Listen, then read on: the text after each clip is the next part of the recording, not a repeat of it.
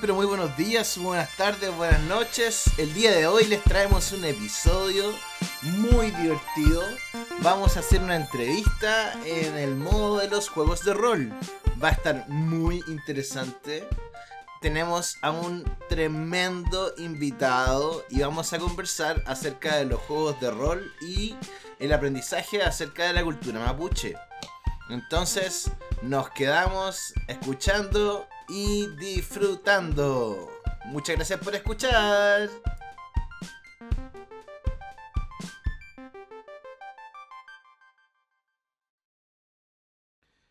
Sean muy bienvenidos, muy bienvenidas. Eh, estamos aquí con un invitado de lujo. Tenemos a Felipe Real entre nosotros y nosotras. Felipe Real es un... Bueno, saluda, por favor. Hola, ¿cómo están? Pucha, esperemos que bien, pues, pasando el rato con este podcast. Exacto. Sí. pues a ver si ayudamos un poquito a pasar la cuarentena. Eh, el Felipe es eh, escritor, editor y, y también es, traductor. Él ha traducido a tipos como Neil Gaiman, así espectacular. Una joya ahí de, trayectoria, súper bien. Para quien no sabe, Neil Gaiman es eh, un escritor de cómics. lo más famoso que tiene es Sandman y algunos de Batman por ahí. Eh, como escritor, tiene un libro de cuentos que se llama El Espejo, Rato de Fantasía Breve, si no me equivoco. Y como eh, autor de juegos de rol, hay está Banshee, eh, Banshee, Banshee, Banshee, Banshee. ¿Bucona? No, no, no, sí, me lo sé. ¿Banshee la, la reencarnada? La, la, sí, Banshee la reencarnada. La, las encarnadas. Banshee las encarnadas, eso. La vida de las Pucona y Ñen Mapu. ¿Estamos bien? Súper bien. Excelente. Son los que tengo por ahora como crédito en solitario. Claro, para las personas más roleras, eh, Felipe trabaja con Fate, eh, que es un sistema súper abierto, súper narrativo, del cual yo por lo menos he aprendido mucho. Es mi sistema favorito, por lejos. Lejos, lejos, lejos, Fate, aguanta. Súper de acuerdo contigo. Bacán. También es mi sistema favorito por lejos, así como. Muy, muy por lejos. Buenísimo. Bueno, y. No sé si quiere agregar algo a tu presentación, Felipe. No, eso, que, que hiciste harto la tarea. la primera vez que gente ha buscado todos los detallitos, eh, poca gente que se acuerda de, los libros, así que hiciste la tarea, así que está bien. Como un buen máster, pues los máster hacemos la tarea, así que se nota que hiciste bien la tarea de, los datos. así que démosle nomás. Buenísimo. Ya, pues, eh, miren, queridas y queridos auditores. Eh, lo que vamos a hacer ahora es que les vamos a enseñar cómo es un juego de rol durante la entrevista. Es decir, vamos a hacer algo bastante novedoso, vamos a hacer una entrevista jugando rol. Ya, las preguntas que surjan a partir de la narrativa que vamos a jugar van a ser eh, las preguntas de la entrevista. Y ya.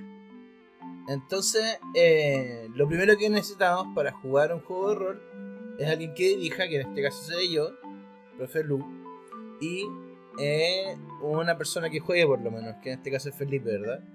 Eh, y Felipe necesita tener claro un personaje. Mi propuesta es que tú vas a ser el espíritu de los juegos.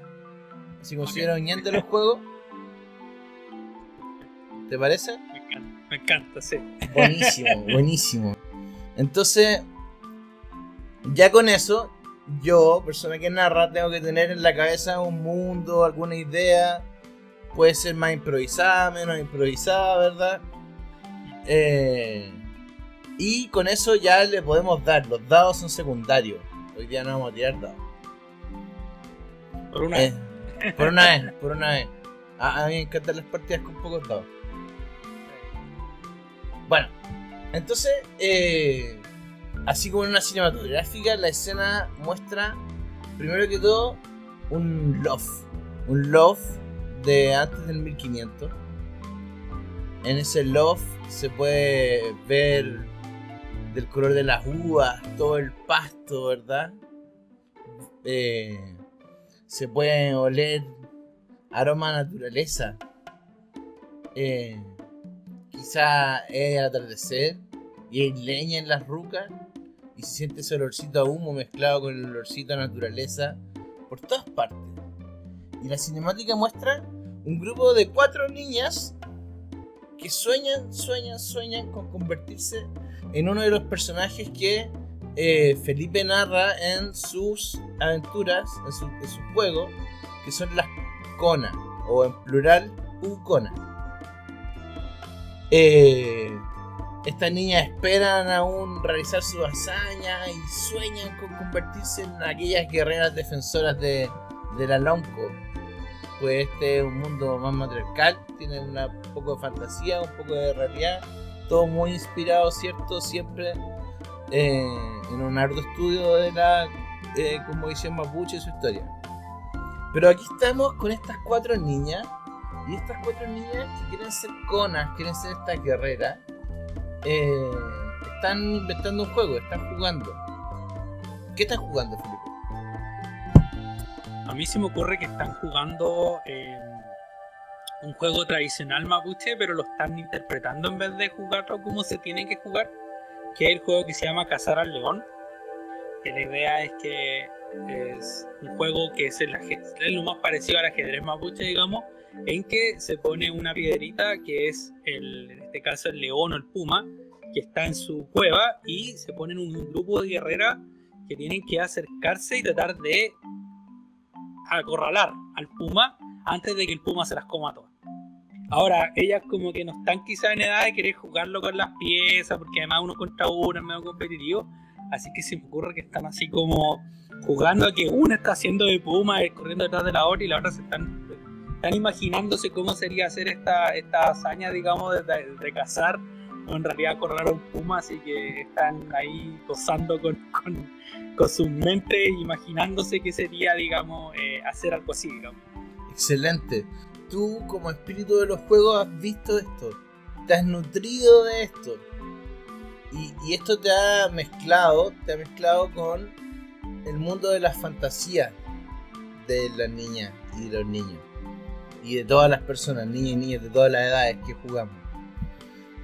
Eh, entonces, me gustaría preguntarte, por ejemplo, no sé si tú has tenido alguna conversación con el espíritu de la fantasía o, si eh, son parientes, no tengo idea, pero ¿cuál es el rollo que tú le sacáis como a, a toda esta. A, todo el fruto de este juego que ha ido naciendo entre ellas y tú, que ha estado presente en este juego? Sí, yo tengo la sensación de que eh, la fantasía y el juego están muy de mano a mano. Eh, me considero alguien que, he tenido la suerte de conocer la fantasía de muy niño, de cuando era muy chico.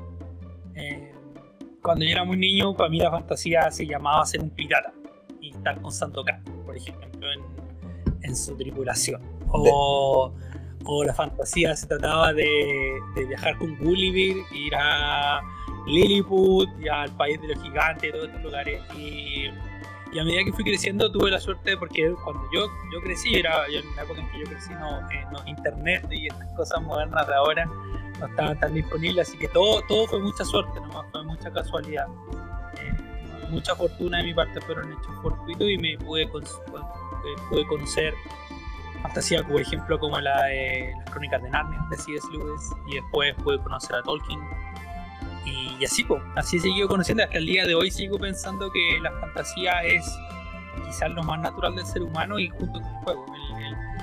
hay algo en imaginarse qué sería el mundo o qué podría haber sido o qué fue el mundo que nosotros no conocemos. Eh, que creo que tiene que ver como con, una sensación muy profunda de, de, dónde estamos como seres humanos. Además que hay una seguridad en hacerlo. No, eh, cuando uno juega a ser eh, no está la responsabilidad de ser ese ser. Entonces, mm. uno siempre dice como la fantasía de jugar y que uno se levanta temprano y que no tiene que ir a la oficina o, que se dedica a aventurar. Esa es una fantasía, porque es una fantasía muy segura. Eh, y que también renaltece, diría yo, como el, como el espíritu humano en el sentido de, de generar esta comunidad. Una de las cuestiones que tú dijiste que me gustó mucho es el rol hay que jugarlo con otra persona Eh, ahora está muy de moda el tema de los juegos de rol en solitario por el tema de la pandemia que estamos viviendo y todo. Pero qué importante para mí es no caer en eso. Como para mí es como no renunciemos al espacio social que tiene el rol, al, incluso aunque sea por cámara o lo que sea. Hay algo en, juntarnos y en contarnos historias juntos, en compartir, en, dialogar, en tener que, tener este tipo de, conversaciones, en tener que, tener acuerdos, en tener que hacer compromiso a veces, tener que digamos, instancias eh, en, que tengamos que llegar a un acuerdo cuando a veces estamos en desacuerdo.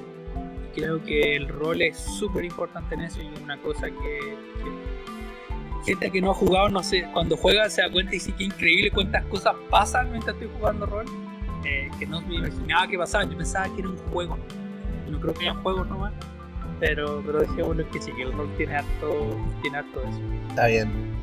Está súper bien, muchas gracias Felipe. Bueno, resulta que pasan los años, ¿ya? Y llega un segundo grupo de humanos, intenta arrasar con los que teníamos en las comunidades, llega... Pero ellos no pueden pasar, no lo logran. Los segundos humanos del norte son los que sí llegan. Y en la eterna existencia del espíritu de los juegos, esto parece ser como un parpadeo. Eh, estas son tus palabras casi. Eh, eh, y, entonces, en algún minuto algo te hace daño. Tú caes inconsciente por una cantidad de años. Vamos a robarle ahí un concepto a Neil Gaiman para poder ocupar.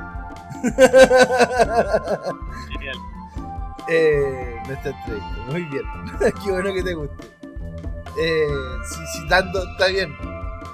Eh, la cosa es que tú despiertas un día cerca de Tirúa, lo que ahora se llama Tirúa, quizá como se llamaba antes, y ves un grupo de chiquillos y chiquillas de unos 16 años, 15, 17, eh, muy familiares, todo entre ellos, acampando en un cerro cerca de Tirúa.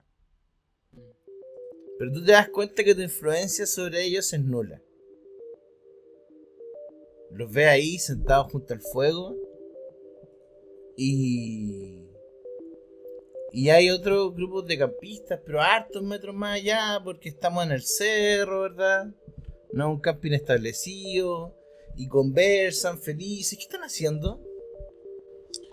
Me tinca que están así como estos campistas, probablemente están como pasando el rato, así como, como la gente joven. Eh, quizás están por primera vez disfrutando lo que es no estar mirando los celulares, porque no hay luz para cargar, así que no hay, no hay, internet, no hay celulares, así que hay que mirarse a las caras, hay que empezar a hacerse preguntas, hay que si uno se aburre tiene que hacer algo como para poder entretenerse, así que quizás están descubriendo la magia de poder tocar música alrededor del fuego o incluso de contar historias. ¿Quién sabe? Quizás, quizás descubrieron ese sabor primordial que tiene el contar historias alrededor del fuego, que tiene una gracia muy, muy particular cuando es la historia oral, cuando no, uno tiene que inventar lo que está pasando a medida que lo va contando. Incluso si es una historia que uno le roba a alguien, ¿eh? porque incluso si uno le roba una historia a alguien, al contarla se va a convertir en tu historia, va a dejar de ser la historia de otra persona, tú le vayas a agregar y le vayas a quitar cosas así. Excelente, excelente, están cantando y están contando historias junto al fuego. Cuando de repente ves llegar un, cóndor que viene volando desde la, el cerro del lado, digamos, eh, a una gran distancia, pero va bajando lentamente, lentamente, hasta que se puso sobre ti de una manera muy lastimosa. O sea, no sobre ti, sino junto a ti. Eh, de una manera muy lastimosa. Tiene un ala quebrada y todo. Y cuando llega, te saluda. Hace mucho tiempo que no nos vemos. Tú sabes quién es, el espíritu del aprendizaje. Él veló por las niñas que querían ser puconas hace muchísimo tiempo. Qué pena, qué pena verlo así y, y, triste, pero sí es cierto. Ah, es tan difícil a veces poder, eh, poder enseñar algo en esta época y que la gente no lo vea como un medio para un fin, sino como un fin en sí mismo. Como cuántas veces nos han cuestionado, nos han dicho, ¿para qué? ¿Para qué voy a estudiar esto? ¿Para qué voy a aprender esto? Y cuando los niños hacen esas preguntas, no las hacen, siento yo, de, por ser malas personas, por ser, sino que las hacen con la genuina curiosidad, pues, con la genuina curiosidad de decir como, porque no conocen el mundo, pues, porque no saben qué es lo que está allá afuera, pues. no saben a qué se van a enfrentar y a veces ellos mismos sienten interiormente, aunque no pueden expresarlo, que necesitan aprender otras cosas o que necesitan aprenderlo de otra manera. Que eso es súper importante también, nosotros estábamos tan acostumbrados a, a un sistema que es totalmente cruel y, rígido a la hora de presentar cómo aprender las cosas en vez de buscar cómo cada persona aprende diferente. Ni, tú ni yo probablemente aprendemos de la misma manera. Eh, y eso no significa que, que, ninguno de los dos aprenda de una manera correcta. Tenemos diferentes maneras de aprender nomás. Entonces, si el sistema no considera, no nos da espacio para que los dos aprendamos a nuestra manera va a decir que uno aprendió con suerte, que uno aprendió bien y el otro no aprendió, pero en realidad ese es un problema del sistema, no un problema de nosotros. Y, creo que los niños y las niñas y adolescentes de este país y el mundo en general, pero en este país en particular, lo sufren mucho. Como cuando se les tacha o se les etiqueta de, de algunos problemas, de, gente que no quiere aprender, cuando en realidad es porque nadie se el tiempo de preguntarles cómo, cómo, se siente qué quieren aprender y, es lo que les importa. Excelente, excelente. Y como si el espíritu del aprendizaje, este cóndor que llegó acá, eh, supiera lo que tú estás pensando, te dice, oh sí, sí. Hace mucho tiempo que la enseñanza cambió. Fue cuando llegaron los llamados chilenos. Un tiempo a esta parte, la enseñanza ha cambiado. Y sabes, alguien te ha hecho un mal. Alguien te quiso quitar de todo este sistema. La verdad yo no sé quién fue, quién te alejó, pero creo que tú sí lo sabes. ¿Sabes qué demonio habrá hecho eso? Ah, el demonio más, más, ah, bueno, dicen que, hay dos demonios nomás. Hay dos formas nomás de caer. Una es olvidarse de que nosotros no, la tierra no nos pertenece, sino nosotros le pertenecemos a la tierra. Y en ese sentido nadie tiene propiedad sobre nada, porque nosotros somos invitados nomás acá. Somos hijos de la tierra, como dice la canción de, los Jaime. Eh, y el segundo, el de la, el de la, el de la egoísmo, que tiene que ver con, con pensar que tú y yo no estamos juntos en esto. Que yo puedo beneficiarme a partir de tu, a partir de tu, de tu miseria. Y cuando eso en realidad no es posible, porque todos somos parte del mismo sistema. Claro, yo puedo beneficiarme hoy día de ti, de tu, de tu miseria, puedo hoy día de robarte y quedarme con, tu ganancia y yo volverme rico en temas materiales. Pero mañana tus hijos van a venir a robarme a mí o a mis hijos y van a perpetuar el ciclo. Eh, entonces es porque todo se equilibra, todo se arregla. No, no es posible que tan poca gente tenga tanto y que tanta gente tenga tan poco. Entonces, ¿cuál es? Entonces, ¿cuál es el demonio? ¿Cuál es el huecufe? Huecufe es un espíritu maligno que es como Ñen, que son los espíritus benignos que estamos jugando, siempre y cuando pudiéramos hacer el burdo paralelo entre bien y mal y la cultura mapuche. Exacto. Eh, ¿cuál, habría sido ese huecufe? Yo, yo creo que fue el, yo creo que fue el de la, el del, el de la, digamos, el de la, el egoísmo. Porque obviamente jugar es algo que tiene que ver con, con ser libre y con compartir. No, no creo en jugar en solitario. Buenísimo. Buenísimo. Así conversan un buen rato entre ustedes dos y de, la de la conversa surgen tres posibilidades de dónde ir a buscar fuerza, de dónde ir a buscar sabiduría recién despierto para poder enfrentar la situación que vives tú. Antes de enfrentarte a este huecufe, el De la sabiduría, del aprendizaje, perdón, te propone tres situaciones a las cuales tú puedes ir o puedes inventar la que tú quieras. Si estamos jugando rol, tendremos que salir a improvisar. Exacto. Este propone ir a ver a una persona que tú ya conoces en el buen Humapu, que es la abuela de todos estos primos, que están acá junto al fuego contando su historia. Tú ya la conociste a ella porque todavía no te habías dormido en ese entonces. La segunda opción que te da es volver a tus raíces y volver a esta escena con las niñas que están creando su juego interpretativo ahí de, de atrapar al puma. Y la tercera opción que te da es llegar donde los niños que están acampando. Como está un juego y hay que tener sentimiento de, de riesgo, vamos a poder visitar dos lugares.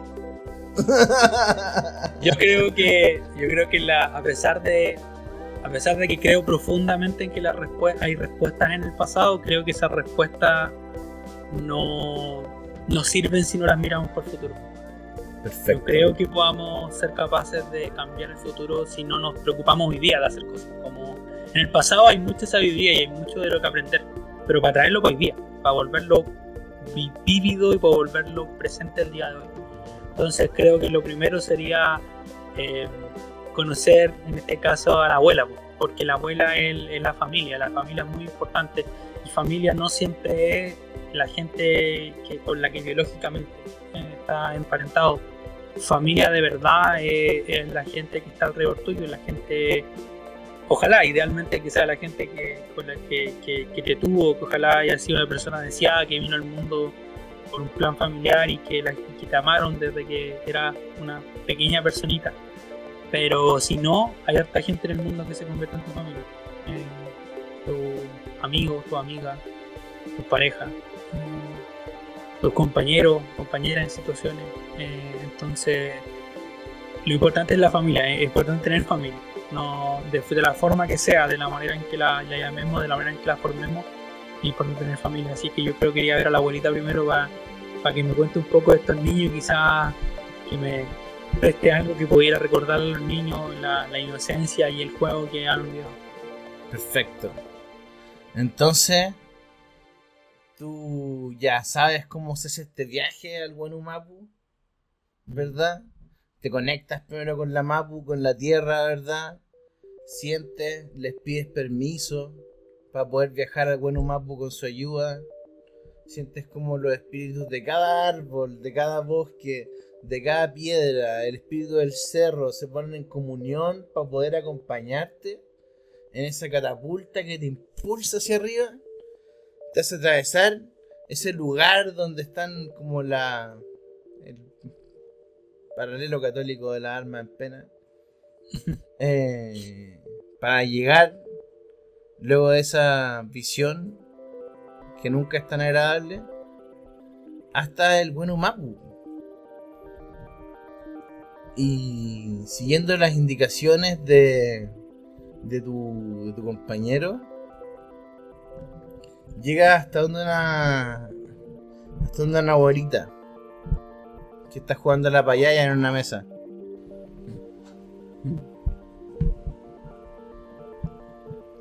Eh, yo creo que me, me, acerco a la abuelita eh, muy lentamente, obvio, porque no la, no la quiero. La quiero, digamos, eh, perturbar. Y cuando yo estoy cerquita de ella, le digo: Hola, papá. Mari Mari, papá. Como se les dicen a las abuelitas en el sur. Mari Mari te dice. Y al ver tu figura, entiende inmediatamente que eres un ñen. ¿Cuál es tu figura? Em, yo creo que el juego definitivamente tiene que ser así como una forma acuosa, bien como, como así como una figura andrógina eh, y siempre cambiante, como me encanta. Como la, mutabilidad del, juego y de la creatividad. Me encanta, me encanta. Te vamos a poner Co entonces. ¿Te parece? Co, me parece súper bien, sí. Co es agua en Mapungun. Eh, para quienes están escuchando, Y Alberto figura, ¿verdad? Y entiende inmediatamente que eres un ñen. Y eres un ñen conocido. Entonces te dice, ¿Cómo? ¿Cuánto tiempo? ¿Cómo has estado, niño? Ha estado, pues, abuelita, he estado desaparecido.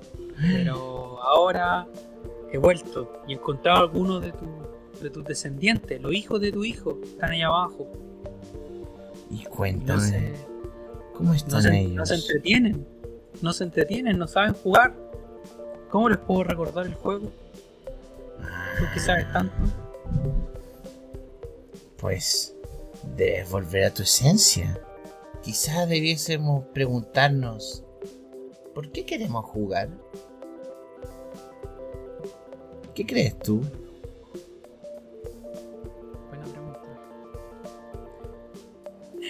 Eh, yo creo que jugar es, parte del desarrollo humano. Cuando, cuando hablamos de la gente necesita, como nosotros como seres humanos, como personas, muchas cosas, como un techo donde cubrirnos de guarecernos porque no tenemos pelaje como los animales, por ejemplo, lo perdimos.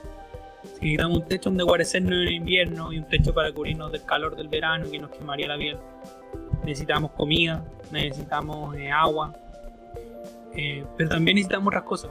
Eh, necesitamos una espiritualidad, que nos permita estar en, en, conjunción con el mundo y que nos dé una sensación de propósito.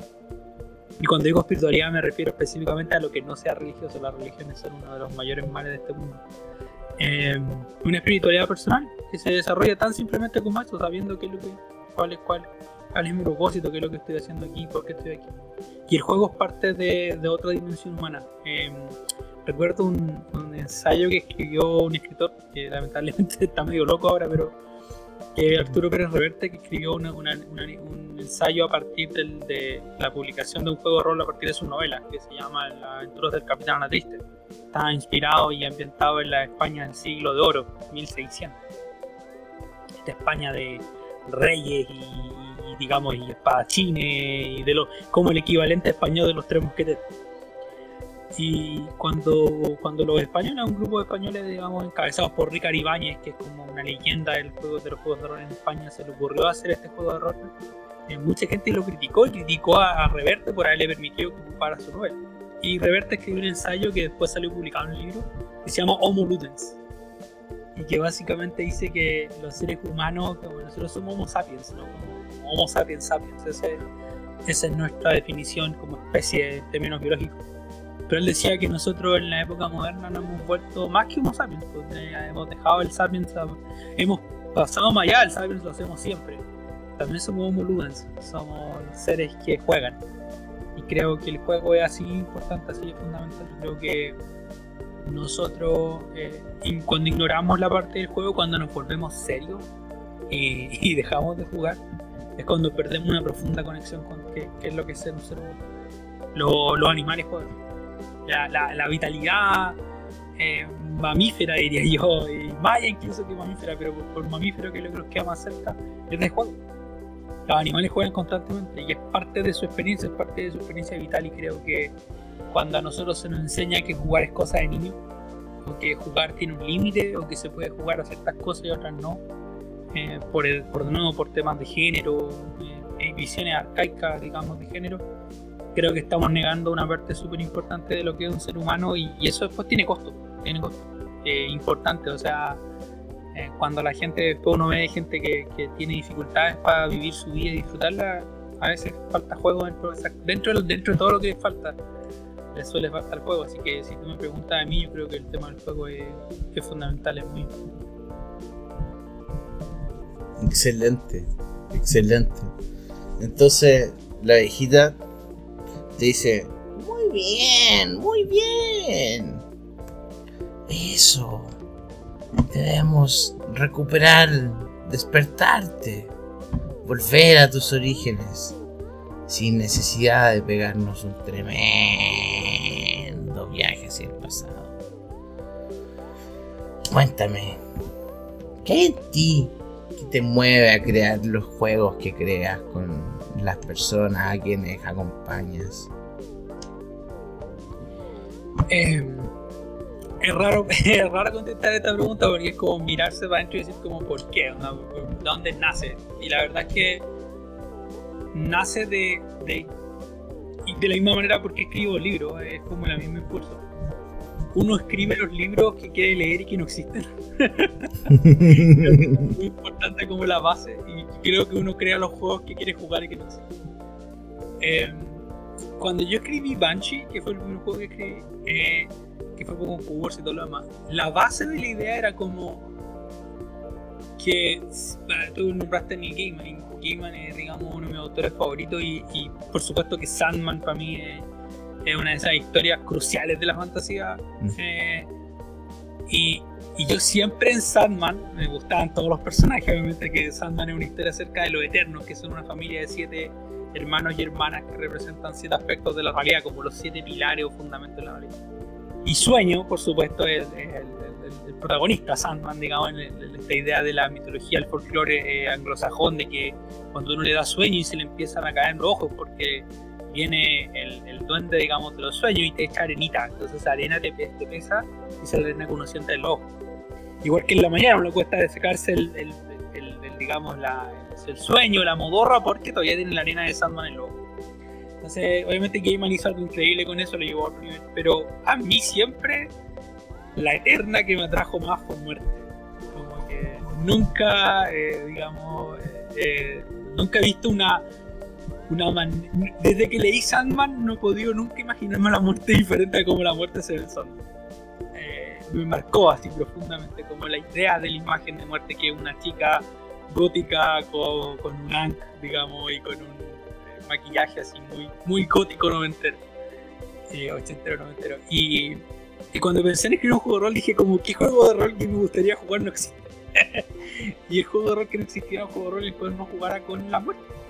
La muerte creo que es uno de esos conceptos tabú en general nosotros eh, evitamos hablar de ello, evitamos eh, hacer la parte de nuestra vida, haciendo que es parte importante y, así como inescapable de existir es morirse. Y que se muere uno y se muere la gente alrededor tuyo. Entonces dije, me encantaría eso, me encantaría una historia que tuviera que ver con la muerte, que tuviera que ver como, con la muerte, pero de una forma diferente. Poner a los jugadores, en este caso, en, la, en, el rol de tener que ejecutar las tareas, la, la, mano sucia de la muerte, tener que ir a. Porque muerte, cuando aparece en el cómic en Sandman, a veces tiene que hacer cosas que no le gustan, pues tiene que ir a buscar gente que se va a morir porque toca que se muera nomás. Eh, y así que ese fue un poco el, el rollo de Banshee. Ese fue el, Y así fue con todos los juegos, como Ukona también venía una idea acerca de jugar como con guerrera estilo samurai. Y, y bueno, y Genmapu tenía que ver con. A mí me encanta, tengo un amor profundísimo por Hombre Lobo, el Apocalipsis pero me carga el juego. así como actual, así 20 ediciones lo tengo en mi, en mi, en mi, digamos, en mi biblioteca, pero, pero no lo soporto porque está lleno de estereotipos y está lleno de cosas que no me interesan y pura violencia. Y dije, no, pues yo quiero un juego que tiene que ver con la espiritualidad, hombre, no, o sea, con, con ser un espíritu de la naturaleza y con defender la naturaleza. Todos los juegos que he escrito de una manera u otra tienen que ver con eso. Y, los que siguió escribiendo y los que probablemente voy a escribir en el futuro tienen que ver con eso, con juegos que me gustaría jugar y que de una forma u otra no existen. Porque o no existen en la forma que a mí me gustaría que existieran, como el caso de Lobo, o porque el concepto en sí mismo nadie, nadie lo ha tomado y lo ha explorado de la forma que a mí me gustaría verlo. Obviamente, y aquí en la parte donde uno se da cuenta, como la gente me diría, ya, pero toma hombre lobo y juega lo diferente, ya, pero es que ahí está el tema, hay un punto en el que tú puedes arreglar y sacarle cosas a un juego y hay un momento en que se convierte en otro juego. Claro. Eso fue lo que pasó con Game Mapu. Eh, porque además, de nuevo, Game Mapu no solo bebe de Hombre Lobo, Game Mapu bebe de Novis, que es un juego que nadie conoce, muy poca gente conoce. Es un juego genial del año 2000. Eh, que tiene toda una historia súper interesante porque se publicó de una manera en un libro objeto que, cuesta miles de dólares tener un original. Ya ahora un tesoro a esta altura. Eh, de, digamos, de un escritor que se llamaba Sean Bergstrom. Y Bergstrom publicó este manual de un juego de en el cual tú interpretas un noble, un nobilis, que son como los fundamentos de la realidad. Y la idea es que eh, tú perteneces como una casa de la realidad y tienes que hacer cosas y la única prohibición es que no puedes enamorarte. Eh, de nadie, ni de nada. Y ese es como el, el juego. Eh, y claro, yo le, leí Novelis porque me conseguí el PDF en esa época. Y era como yo quería narrarlo y nadie quería porque era muy, era muy, muy out there, muy, muy allá afuera, muy como eh, interpretar espíritus, ¿cachai? Sin nada, y que tiene que ver con que no nos podemos enamorar. Ah, de cabeza, yo voy de cabeza allá. Ahora de cabeza, claro, pero imagínate para mí esto te estoy diciendo 2003, 2004, la gente era como, no, qué raro. Bueno, el hecho es que después se descubrió que Nobly no lo escribió Rexor, por lo escribió eh, Jane Kate Morin, que es una escritora de juegos de rol genial que ha hecho varios juegos. Hizo otra versión de Nobly muy moderna y después sacó uno que se llama Chubos Marvelous Machine, que es Engine, que es también un juego como muy de explorador. Y es de esa onda, entonces para mí como que eso, cuando uno crea siempre toma prestado de algo, pero también cuando está creando, pero también uno modifica, cambia, altera y llega a algo que es tuyo. Mm. Recuerdo que quizá el primer ejercicio literario que me marcó fue una vez que leí esto, lo leí en un diario, en La Nación, cuando existía La Nación en papel, que decía como, eh, tome su historia favorita y escriba al principio su historia favorita, pero sin mirarla, solo así como de memoria como trate de imitar al autor y trate de imitar como, ojalá lo más parecido que pueda al texto como está escrito. Y después la idea era comparar y destacar todas las veces en que uno no escribió como la historia está escrita. Y la persona decía, eso, esa parte que usted destacó, ese es Me encantó. Claro, porque todos partimos de lo que nos gusta. El, el gusto se nos desarrolla antes que la técnica. Entonces, para mí escribir y crear juegos tiene que ver con eso. Yo, yo no. Yo creo juegos porque para mí es como eso. Quiero jugar juegos que no hay, ya lo voy a hacer. Es como. Hay un punto en el cual me aburro y es como, ya sabéis que voy a, voy a crearlo porque nadie lo ha hecho. O porque digo, ¿sabes qué, qué interesante sería? Me pasó con, con, con, Cuando dije qué interesante sería porque yo no, yo los juegos en general me los tomo siempre, todos los libros, pero los juegos en general como, esta es la oportunidad que tengo. Yo no pensé que iba a ser dos, dos, dos mundo fake con Yo dije, voy a hacer uno. Tengo una oportunidad para hacer un juego. ¿Qué juego voy a hacer? Y yo concepto lo tenía claro, pero dije, qué importante sería poder presentarle el mundo mapuche a toda esta gente que no lo conoce de ninguna forma. Y que ojalá se unieran como a la misma cruzada, cruzada una palabra fea, pero a la misma, a la misma digamos, a, la misma empresa en la que estamos todos, un montón de gente queriendo que se les devuelva lo que les corresponde. Que hagamos la paz de una vez por todas, que enmendemos los errores de nuestros antepasados, de nuestros padres, nuestros abuelos, nuestros bisabuelos, lo que sea, que les robaron a los, a, los mapuches lo que les corresponde. Em, y claro, y, después dije, bueno, y, quizás si lo puedo sacar en español también para la gente de mi pueblo, para, para la gente de Chile para la gente de Argentina, van a poder ver también ahí como ver algo diferente porque nosotros hablábamos de educación recién de, de aprendizaje y es tan difícil aprender del tema mapuche en Chile. Hay tan pocos recursos como de libre acceso. Yo he tenido la suerte cuando ahora ya tengo cierto un poco de, dinero disponible, he podido comprarme libros, pero esos libros son raros de encontrar, son difíciles de encontrar.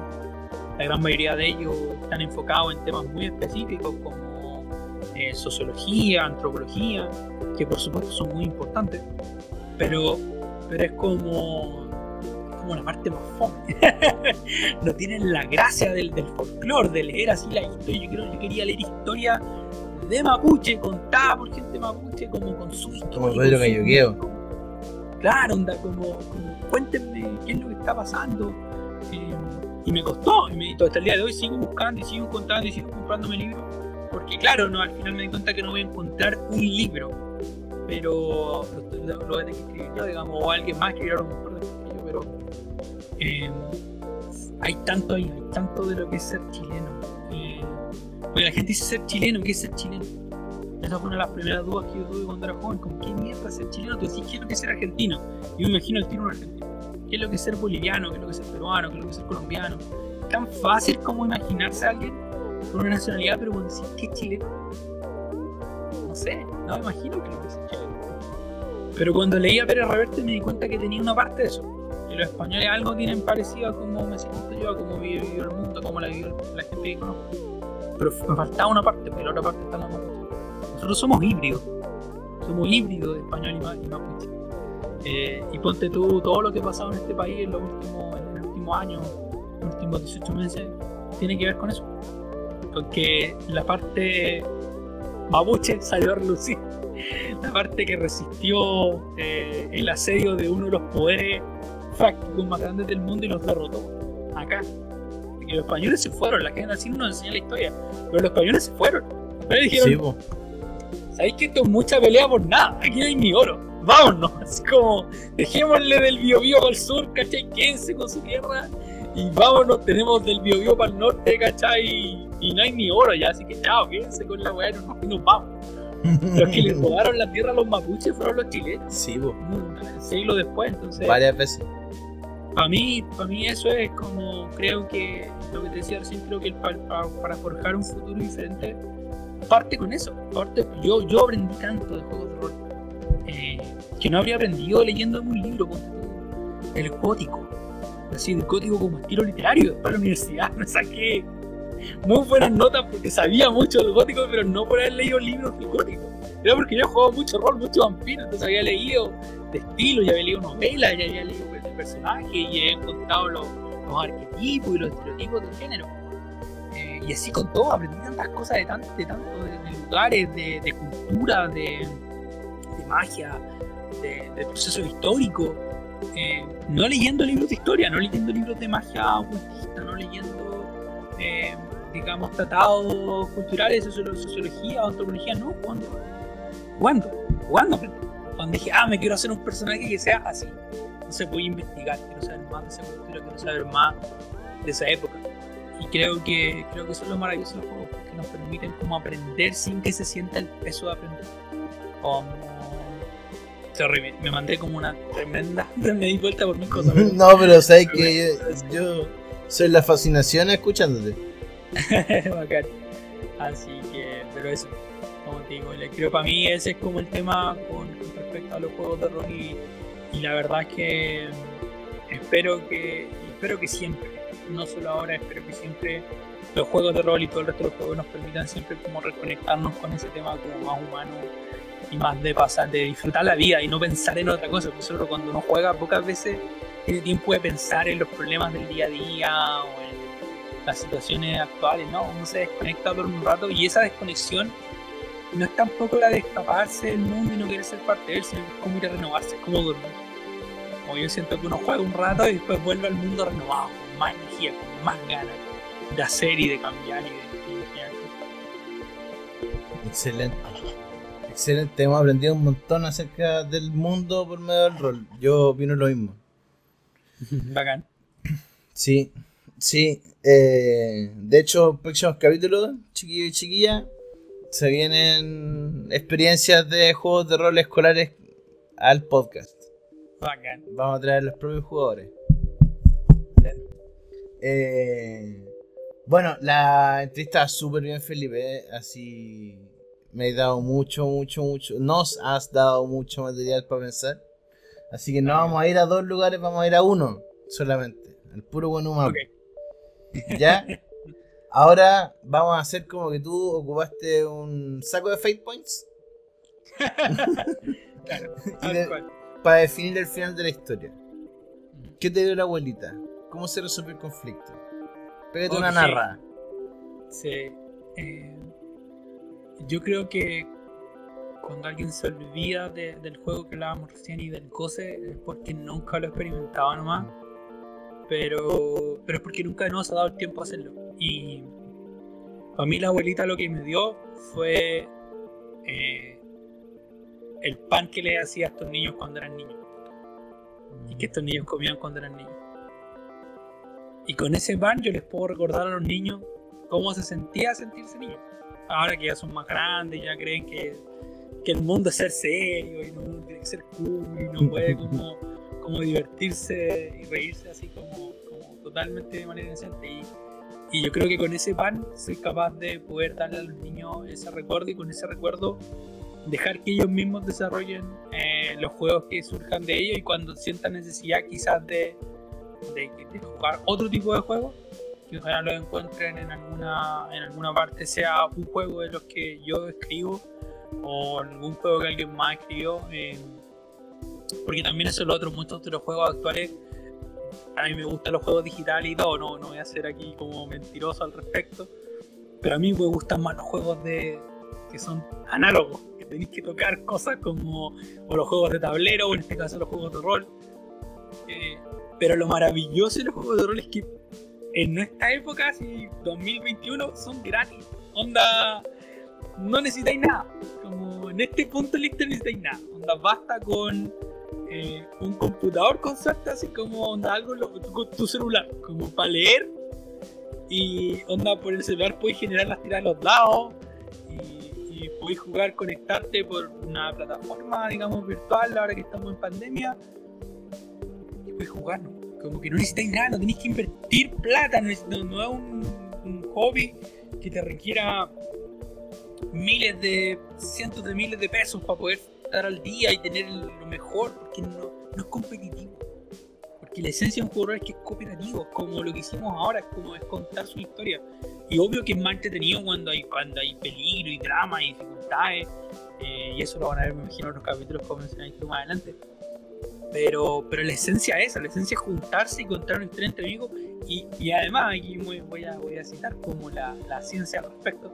Eh, la ciencia ha demostrado que, que, las partes donde guardamos los recuerdos de las historias de los juegos de rol que hemos jugado es la misma parte donde guardamos los recuerdos de nuestra vida. no los guardamos por separado. Para nuestro, para nuestro cerebro, todo lo que experimentamos cuando imaginamos todo otro mundo se queda ahí mismo, se guarda ahí. Entonces es experiencia y es sustento para nuestra vida futura de la misma forma que nuestras experiencias, entre comillas, reales.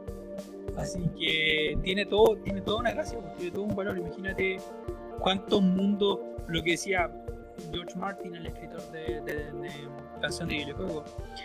Creo, creo, que esta es la cita, no sé si apócrifa, que dice como que una persona que no lee vive una vida, una persona que lee miles de vidas creo que eso también tiene que ver con los juegos. Una persona que no juega, diría yo, robándole la cita, eh, vive una pura vida nomás, pero una persona que juega va a ser tantas personas diferentes, va a poder ser tantas personas diferentes y va a poder experimentar tantas cosas que hay otras hay cosas que no están a nuestro alcance. Eh, lamentablemente, a pesar de todo lo que todavía está guardado en el sur, no podemos volver a la época que tú contabas, no podemos volver a los Lost antes de la invasión española.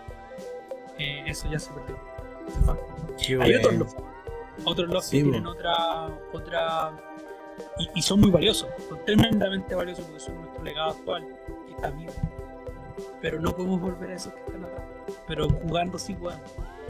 Jugando sí podemos imaginar cómo era, sí podemos imaginarnos un mundo en que nunca llegaron los españoles. ¿Cómo habría sido la vida? ¿Cómo habría sido el mundo sin los españoles? Eh, no, no tengo nada en contra de los españoles, tengo amigos españoles y todo, pero los que vinieron a invadirnos, los que vinieron a robar, a robarse las cosas. Qué lindo habría sido no tener que conocerlos de esa manera.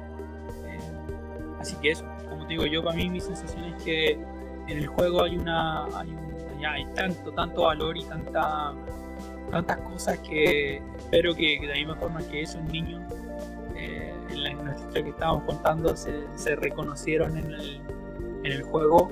Eh, también la gente que tenga la, curiosidad de hacerlo, juegue rol, descubra qué es lo que el rol, investigue, curosee, curosee por ahí, por acá, eh, y del salto. Y, la gente que lo hace y que a veces le da lata, y yo sé que a todos nos pasa, que a veces nos da el tema que no decimos no quiero jugar más, nunca saber las cosas como quiero, no sé tanto, me falta esto, nos cuenta que ya tenemos la vega hecha, ya tenemos la, la, valentía de tirarnos a la piscina y eso ya es una ganada súper Como hay tanta gente a la que le vendría también. A nuestros políticos inútiles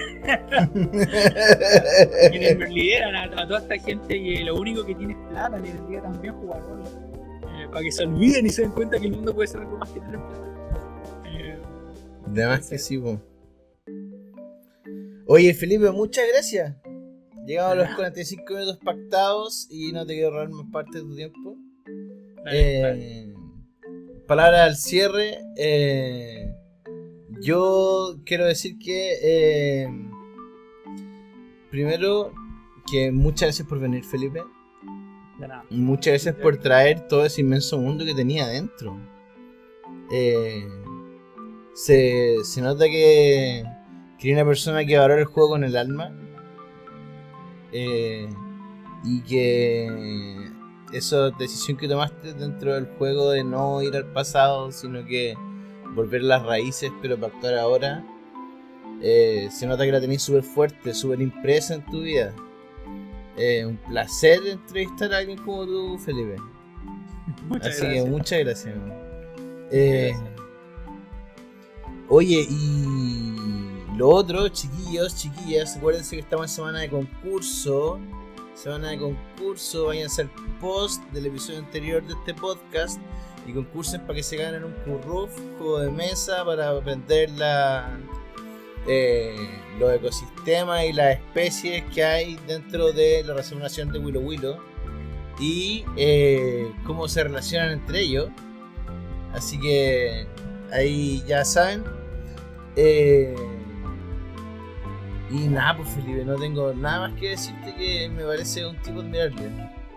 Muchas gracias, la verdad, te agradezco mucho y no sé si es admirable, pero sí, de mi pasión son los juegos y los juegos de rol, yo siempre digo, mi, antes de escribir ni una página de, de ficción, eh, sí jugué rol y, y fue mi, fue mi, mi, digamos, mi expresión creativa por muchos años y lo sigue siendo hasta ahora. Eh, yo llevo este año 20 años jugando rol. eh, y para mí algo que no, no dejaría por nada, lo, lo dejé en una época con mucho dolor y me arrepiento de haberlo hecho, me arrepiento de los años que no lo aproveché, así que aprovechen, nunca es tarde para empezar. Eh, le he enseñado a jugar a la gente de 60 años y más, así que créanme que nunca es tarde para empezar y nunca es demasiado temprano tampoco. Eh, cualquier edad es buena para, para y eso, para ejercitar la imaginación y disfrutarla. Así que un gusto haber estado contigo, gracias por, por esta entrevista y gracias a todos los auditores y ojalá aprovechen, ganen, ganen ese juego, yo le tengo muchas ganas. Quiero verlo. Se ve muy bonito, muy así que aprovechen de ganárselo gratis por acompañar al profe Lu. Excelente. Bueno, muchas gracias. Cerramos programa. Eh, gracias por habernos escuchado. Esto no sirve si no he escuchado, así que muchas gracias a ustedes por entusiasmarse con el aprendizaje y la educación. Y corre cortina.